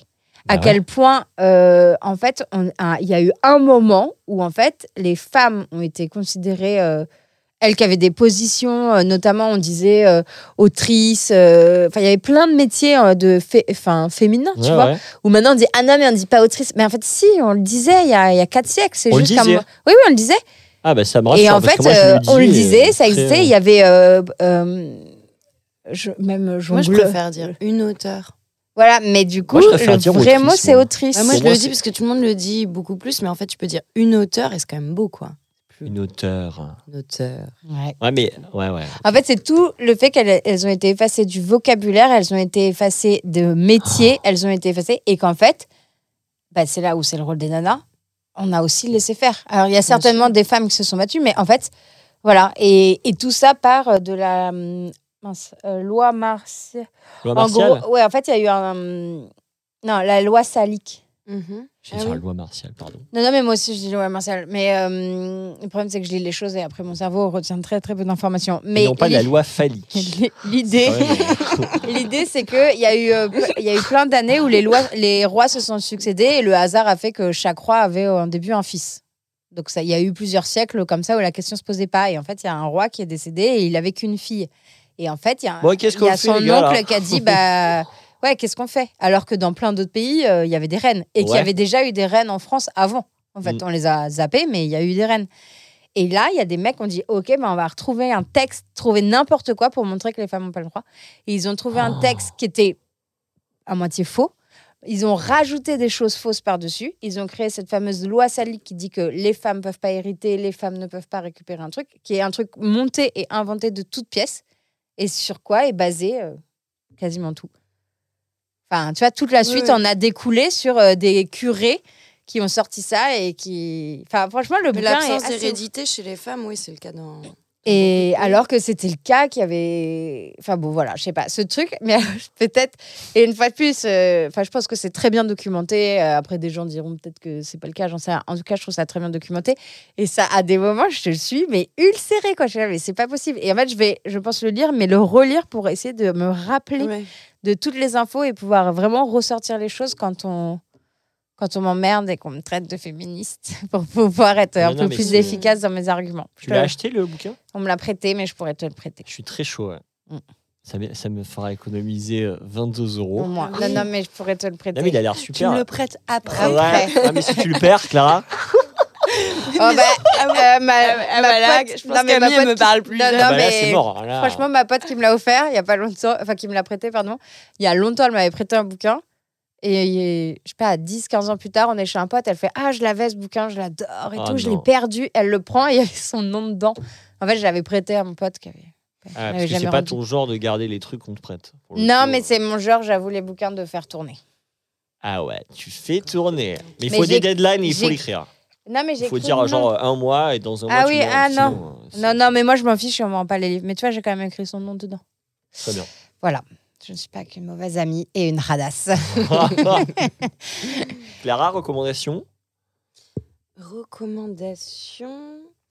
Alors, euh, je l'ai pas vu, mais je suis sûre que c'est très bien parce que c'est un réalisateur que j'aime beaucoup et de ce que j'entends, tout le monde dit que c'est euh, un de ses plus beaux films. Je pense que le film de Coris Maki, qui est en ce moment au cinéma, qui s'appelle Ah. Les Feuilles mortes, Ah oui. je pense qu'il est très Ah ouais. tendre et très beau. Ok. À voir. Tu te le recommandes à toi-même. Je me le recommande à moi-même. C'est. Et moi, j'ai j'ai vu un documentaire Netflix. Bon, il me reste encore un épisode. euh, c'est euh, euh, Blue Zone. Enfin, c'est sur les Blue Zones. Alors, je sais plus le titre exact. C'est quoi les Blue Zones? Euh, bah, en fait, c'est un mec euh, qui, est un, qui est un aventurier qui a fait le tour du monde à vélo. Euh, J'allais dire, il s'appelle Mike Horn, je crois, mais euh, à revérifier. Ah, mais Mike Horn, c'est le mec qui fait les. les... C'est lui? C'est l'aventurier. Ouais, oui, c'est lui. C'est lui qui fait. Genre, qui boit sa pisse euh, dans des. C'est lui. avec des ours polaires. Bah, Mike Horn, ouais. Comme, euh, si un peu comme. Bear Grylls. C'est les mecs. J'ai euh, fait un- ah. une fusion entre lui et, Ma- et Mike Horn, dont je connaissais le nom. Mais... Bon, et en gros, il a, il a, il a constaté qu'il y avait plusieurs endroits sur Terre. euh, donc, il a appelé les Blue Zones. Euh, donc, euh, où il y avait euh, plus de centenaires que la normale. Et du coup, il, a, il est allé dans ces endroits pour comprendre pourquoi les gens vivaient centenaires et vi- vieillissaient, voilà, enfin devenaient vieux et avaient moins de problèmes de santé, voilà, et, avaient l'air globalement plus épanouis. Et du coup, voilà, il a fait ses recherches et il a. Donc, globalement, c'est un peu les mêmes choses qui ressortent, mais c'est passionnant parce que c'est vraiment des endroits. Genre, tu as un endroit, une, île, un- une île au Japon, tu as un endroit en Sardaigne, un endroit aux Ah j'allais dire en États-Unis. Très... Ouais, un endroit en Grèce. Ouais, ça me donne pas. Bah oui. euh, dans une île grecque. euh, donc, tu as plein d'endroits très différents. Mais en fait, il y a des choses qui, euh, qui ressortent. Et, bah, déjà, voilà, une alimentation quand même relativement équilibrée, à, à peu de viande, globalement. C'est ça que ça, ça ressort pas mal. Mais quand même protéiné, enfin, avec les apports qu'il faut, etc. Tu as une activité physique. Euh, quoi qu'il arrive, c'est des gens qui, donc, euh, genre au, Japon, euh, comme ils n'ont pas de mobilier, euh, du coup, euh, genre tu les vois, ils se lèvent et ils descendent de, sur leurs jambes toute la journée, tu vois. Donc en fait, ils font. Ils n'ont pas de mobilier. Enfin, ils ont. euh, Ah oui, pardon, leurs non, ils tables sont chaise. basses. Leurs tables sont basses Ah oui, et ils bien ont, sûr. ils ont pas de chaise. Ouais, ouais, Mm. pardon, ils ont du Comme Ils ils ont n'ont pas de mobilier. aucun mobilier. zéro. non, mais du coup, Oui, du vent. oui, les tables sont basses. donc, en fait- imaginaires. Voilà. tu sais pourquoi, j'avoue. putain. Ils flottent, tu vois. Donc en fait, euh, toute la journée, c'est comme s'ils faisaient des, euh, Ah, des squats. Des squats. Euh, après, en Sardaigne, c'est un village qui est très en hauteur et très en pente, tu vois. Donc ils, ils montent, ils descendent, ils Mm. marchent énormément. Du cardio. Euh, Mais ça, il y a peut-être un âge où tu n'arrives plus à faire ça. Mais justement, eux, ils font. Et en fait, ils s'entretiennent physiquement. Ah ouais, c'est ça. Ouais, malgré. un- euh, et en fait, toujours posé la question, ça, des vieux. Eh ben en fait, si les- tu vois, je te jure, le- Hmm. le- dans le docu, tu vois, euh, le, le- le gars, il doit avoir, il est. Enfin, c'est pas toujours le cas. de 100 Parfois, tu as des vieux qui restent euh, bloqués ou perchés dans leur appartement. Ah bah parce voilà, qu'ils ont mais- plus la possibilité de monter. et Mais ceux-là, je pense que c'est plus plus compliqué, quoi. Mm. Et après, une vie sociale euh, et des connexions humaines euh, fortes Ouais, et un engagement dans des activités Mm. euh, ça, c'est sûr. ensemble. Et voilà, les gens qui se retrouvent seuls à l'EHPAD, là, autant te dire que ça euh, Ouais, réduit ton Ouais, esprit. voilà. Après, tu pourrais te faire des potes à l'EHPAD et tout, mais Ouais, mais. Oui, mais le problème, c'est Ça- que les potes de l'EHPAD, ils sont pas tellement. bah, ça a pas l'air. euh, ouais. Bah ouais, C'est ils ça. sont pas tous. euh, Et en fait, c'est, ça m'a vraiment. euh, ouais, c'est, ça, ça bouscule, quoi. Tu fais. Faut putain, faire des trucs comme la maison des Baba Yaga. Tu connais pas Non. Ouais. C'est un truc. euh, bah, je me demande si c'est pas vers Montreuil d'ailleurs. Ouais, Où c'est des femmes. Euh, c'est un collectif de femmes qui se sont réunies pour vivre toutes ensemble. euh, Et, euh, et c'est notamment des femmes euh, avec l'idée que les EHPAD étaient super chers en plus. Ouais. C'est des femmes qui n'ont pas forcément beaucoup de moyens. Et elles vivent euh, toutes ensemble et elles s'entraident. Et du coup, elles sont, je pense elles, elles peuvent se mettre là-dedans. euh, parce que dans les EHPAD, tu vas quand même souvent quand tu es un peu plus vieux. Tu vois. Là, je crois que c'est à partir de 70 Mmh, ans. Oui, euh, elles font ça en prévention. ouais. Ah, c'est génial. Mais bon, ça, c'est une mentalité. hein. C'est une mentalité, c'est la vie en communauté. Ouais, euh, c'est euh, un peu euh, hippie toast, quoi. Moi, je me- j'ai euh, connu un violoniste qui est un grand, grand violoniste euh, avec qui j'ai tourné et que j'ai filmé, qui s'appelle euh, Ivry Gitlis, qui était donc un, un grand violoniste de musique classique, euh, premier violon, qui, qui a joué avec les Stones aussi, qui Ah était ouais. un gars assez atypique, d'origine euh, israélienne et très, très, euh, très, très, un homme très chaleureux. Bon, malheureusement, effectivement, peut-être la dernière année de sa vie, là, il l'a faite en EHPAD. Mais en revanche, jusqu'à très tard, jusqu'à, je sais plus, ses 93 ans, il était dans son appartement à Saint-Germain et tout le monde passait chez lui. C'était un moulin. Ah ouais, génial. Il avait une vie sociale permanente. Les gens entraient, sortaient. Bon, lui, il se souvenait plus tellement à qui il avait dit Ah venez. Je sais pas, mais Il il va était, falloir lui redire euh, qui on était ou quoi. Mais en tout open. cas, sa maison était ouverte. Et tu voyais que, enfin, moi, j'ai toujours eu l'impression que son énergie de vie l'aidait à vivre euh, tout bêtement. Quoi. Ouais, ouais, ouais. Mm. Bah, écoutez, euh, Donc, Blue Zone. Bon, c'est ce qu'il nous reste à faire. Ok. Se bouger les fesses. allez. C'est le plus dur. Et c'est pour ça qu'on fait aussi ce podcast. Tout à fait. Faire des choses. Merci beaucoup. Bon, merci, Clara. C'était sympa. Merci, Merci. c'était trop cool. Ouais, trop bien. Ciao. Merci. Et on vous souhaite une bonne semaine. Alla prossima Avec volta. 17h17. À la prossima, belli, belle. Ciao. Vous êtes encore là? Vous avez aimé cet épisode? Pour nous soutenir, vous pouvez mettre 5 étoiles sur votre application de podcast préférée et en parler autour de vous. Vous pouvez également nous suivre sur Instagram, at Camille Bizien et at Romain Francisco pour ne rien rater des aventures de 17h17. À bientôt. À bientôt. Allez Et t'es bien là